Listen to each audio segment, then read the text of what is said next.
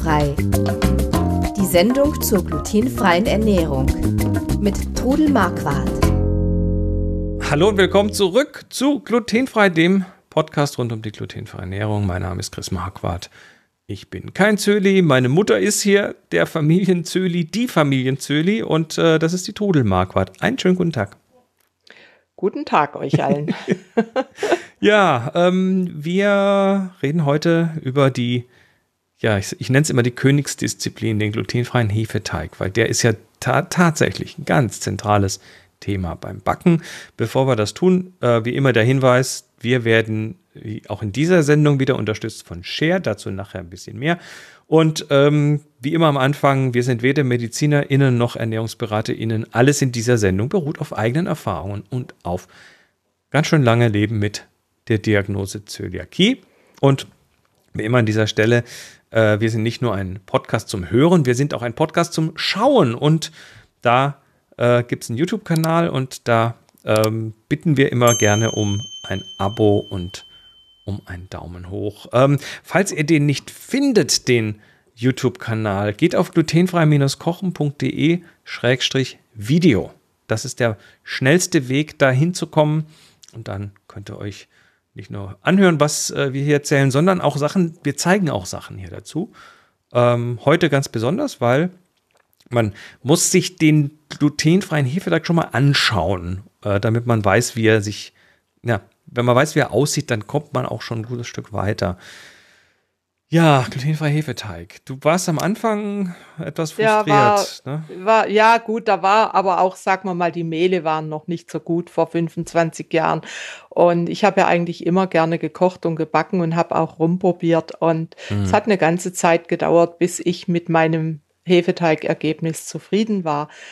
Das aber ist übrigens eine Sache, die ich äh, die ich immer noch unglaublich wichtig finde.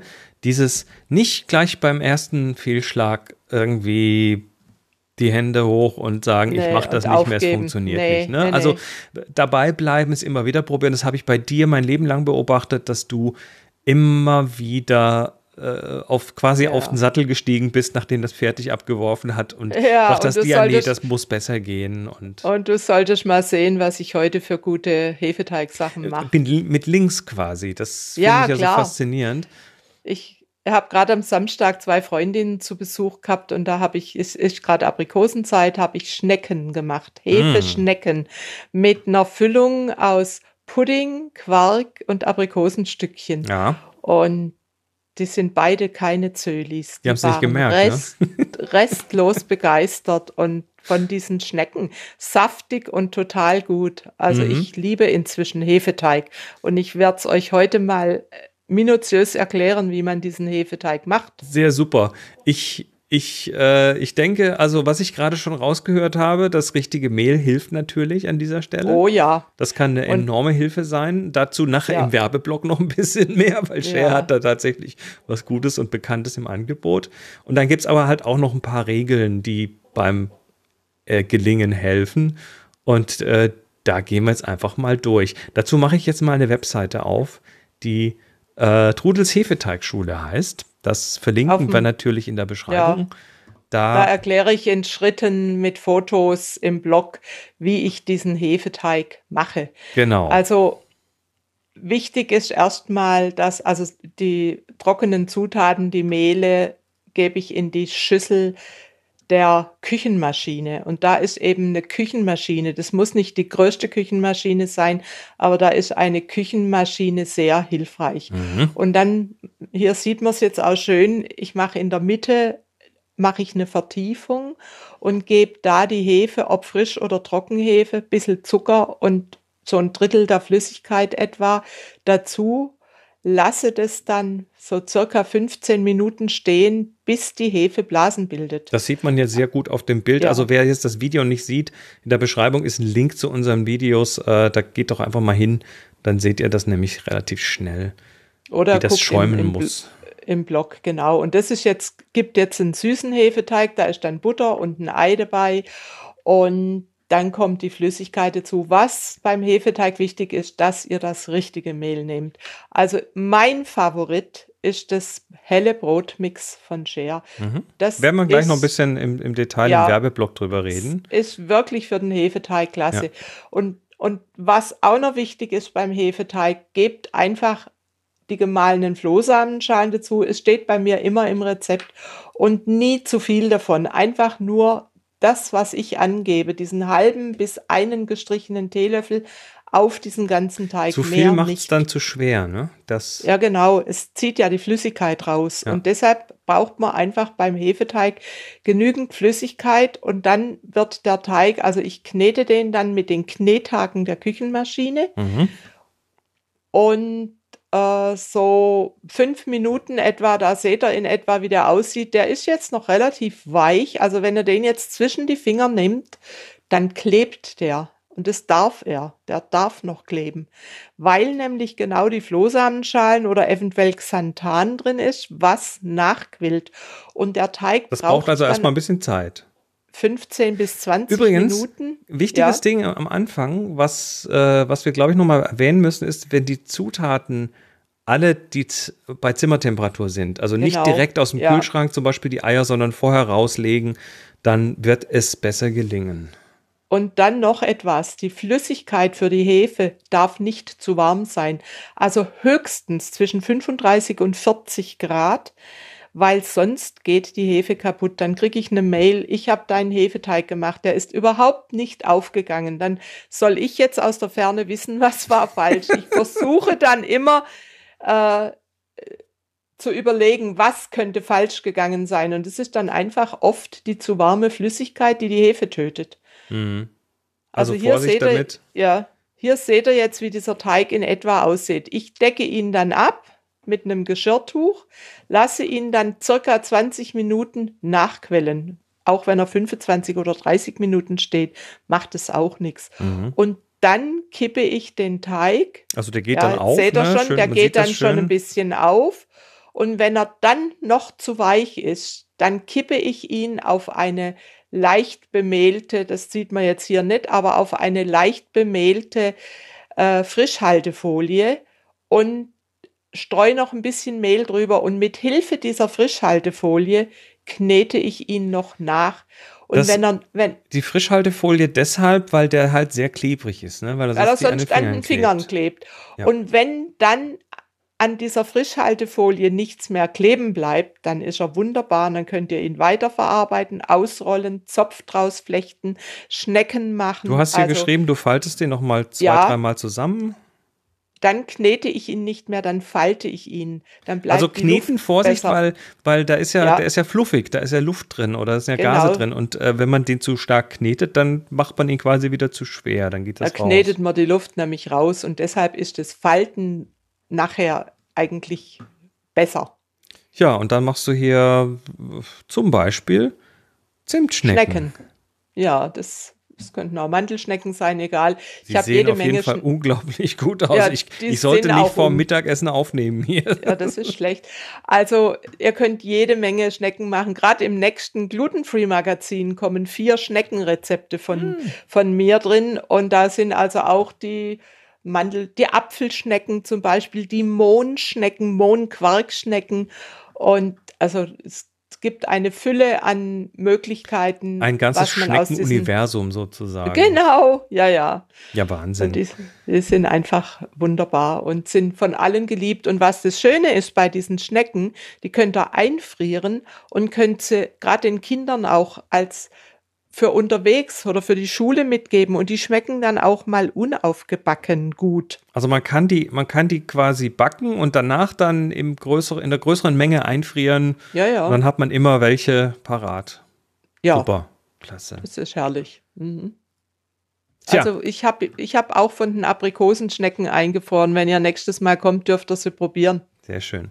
Also keine Angst vom Hefeteig. Ähm, haltet euch an die Rezepte und vor allem äh, verwende das richtige Mehl. Und dann, damit kommen wir zum Werbeblock für heute, nämlich zu Share. Wir sagen mal herzlichen Dank für die Unterstützung des Podcasts, denn äh, wenn es um Hefeteig geht, dann gibt es zum Share Mix B eigentlich keine äh, wirkliche Alternative. Ah, beziehungsweise heißt er nicht mehr Mix B, der heißt Mix Brot. Ne? Das ist äh, ein Share Mix, Mehlmix. Ähm, und diese Mischung ist exakt für diesen Anwendungsfall abgestimmt und äh, das ist, also ich würde mal fast behaupten, man darf fast schon von der Gelinggarantie reden und ja. äh, backt damit Brot wie frisch vom Bäcker. Das ist also äh, quasi herrlich, das. Herrliches, herrliches Toastbrot oder Weißbrot, ja. Brötchen. Also einfach alles, was mit Hefeteig ist, Hefezopf, wunderbar. Und, und das, sagt, das sagen wir jetzt nicht nur, weil Share uns unterstützt, sondern äh, auch, auch ohne gesponsert zu sein, war das im Prinzip oder ist das schon immer deine Antwort darauf, wenn Leute fragen, wie das mit dem Hefeteig ja. besser funktioniert? Dann sagst du, nimm erstmal das richtige Mehl äh, und du hast eigentlich schon immer solche Sachen mit dem Mixbrot gemacht, weil es halt Ge das richtige Mehl dafür ist. Genau. Tja. Also, schaut mal rein bei Share. Es gibt äh, nicht nur Mixbrot, aber der eben besonders gut für Hefeteig geeignet ist und für alle möglichen Brotsachen auch. Und äh, ja, zu manchen Sachen gibt es einfach wenig Alternativen. Wir sagen auf jeden Fall Danke, Share, für die Unterstützung und kommen jetzt zu Frag Trudel. Wir haben eine Frage von Rainer bekommen, die beantworten wir auch gleich, aber bevor wir das tun, natürlich wieder der Hinweis, wie kriegt ihr eure Fragen hier rein? Ihr geht einfach auf Trudels glutenfreies Kochbuch auf die Website glutenfrei-kochen.de. Da findet ihr nicht nur 1330, wahrscheinlich bis die Sendung raus ist, sind schon wieder mehr geworden. Äh, unglaublich viele Rezepte für die glutenfreie ähm, Bäckerei und Kocherei und äh, alles schön sortiert nach verschiedenen Kategorien. Nein, da findet ihr auch den Podcast. Wenn ihr auf den Podcast klickt, dann seht ihr da nicht nur alle Episoden zum Anhören, das äh, sind ja fast schon 200 Stück jetzt, sondern es gibt auch einen grünen Knopf, fragt Rudel, da oben auf der Webpage. Äh, und wenn ihr da drauf drückt, dann könnt ihr uns Fragen über den Zaun werfen, so wie das der Rainer gemacht hat. Und der Rainer fragt, ich habe seit einem Monat meine Diagnose und ich vermisse das Bierchen am Wochenende. Welche glutenfreien Biere kannst du mir empfehlen? Also Bier wird mit Weizen gemacht, da ist Gluten drin. Und mit Gerste. Und mit Gerste Eigentlich. vor allem auch. Und ähm, das, ja, es gibt, es gibt glutenfreie Biere und es gibt da alle möglichen. Welche sind denn so deine glutenfreien Lieblingsbiere? Also, also Bier wird aus eigentlich ursprünglich aus Gerste und Hopfen und Malz gemacht. Und da ist auf jeden Fall Gluten drin. Es gibt auch ein Weizenbier, was glutenfrei gemacht wird. Und es gibt inzwischen Biere, die eben aus diesen Zutaten gemacht werden, denen aber das Gluten weitgehend entzogen ist, also dass es unter diesen 20 Parts per Million ist und somit glutenfrei. Also das Bier wird quasi normal gebraut und dann gibt es ja. einen Prozess, mit dem man da das Gluten ja. rauszieht. Interessant. Und Bier ist natürlich reiner, ich kann dich gut verstehen, aber ich bin kein Biertrinker und Bier ist Geschmackssache. Ich kann dir jetzt mal ein paar Biere sagen, die ich für gut befinde. Also ich mag zum Beispiel am allerliebsten gibt es leider bei uns hier in der Gegend nicht das Schleicherbier. Das ist ein Biobier, das kommt aus dem Fränkischen und das ist hervorragend. Also wenn du das irgendwo kriegst, da sind alle begeistert davon. Dann gibt es das Bitburger, dann gibt es Lamsbräu, aber das vertragen eben nicht alle. Und du musst auch für dich ausprobieren, welches Bier du verträgst. Dann gibt es die Weiße. Es gibt einen Bierversand. Können hm. wir vielleicht nachher auch noch verlinken. Es gibt einen Bierversand. Es gibt bei den äh, glutenfreien Internetanbietern, also sei das jetzt Food Oase oder wie die auch alle heißen. Die üblichen gibt, Verdächtigen. die, genau, gibt es auch Bier zu bestellen. Ich habe jetzt zum Beispiel im Urlaub ein spanisches Bier gehabt, Daura. Das war prima. Mhm. Dann gibt es äh, tschechisches Bier. Okay. Ich weiß jetzt nicht genau, wie es heißt, aber guck mal im Internet, gib mal glutenfreies Bier bei Google ein und du wirst absolut viel Das finden. Wäre eh mein Tipp. Äh, die die Ja. Getränkemärkte vor Ort sind da in der Regel wahrscheinlich nicht so gut aufgestellt. Nee, aber also- online gibt es eben quasi alles, wenn man ein bisschen. Also bei uns gibt's geht. in einem Supermarkt gibt's nur das Lamsbräu und äh, im anderen Supermarkt kriege ich das Bitburger Bier. Also ich das Lamsbräu vertrage ich nicht. Ich hole mir halt dann mal so ein Sixpack. also man muss das probieren, ne? Man muss das Ja. ausprobieren. Kann nämlich auch sein, du verträgst das eine Bier nicht, Ja. das andere verträgst du aber dafür gut. Es gibt auch Biere, die völlig ohne Gerste sind, Hirsebier und es gibt auch ein Buchweizenbier. Aber das ist Geschmackssache. Ja. Also, Rainer, dann haben wir hoffentlich ein bisschen weitergeholfen. Wie gesagt, fragt Rudel. Wir sind immer happy, wenn wir eure Fragen kriegen und beantworten die dann auch gerne hier im Podcast. Wir sagen Danke an Share für die Unterstützung. Wir sagen Danke an euch fürs Zuhören und fürs Zuschauen auf unserem YouTube-Kanal. Und äh, ja, bis dann. Macht es gut und tschüss. Ciao. Sie hörten glutenfrei. Die Sendung zur glutenfreien Ernährung mit Trudel Marquardt. Über 900 glutenfreie Rezepte und weitere Informationen auf www.glutenfrei-kochen.de.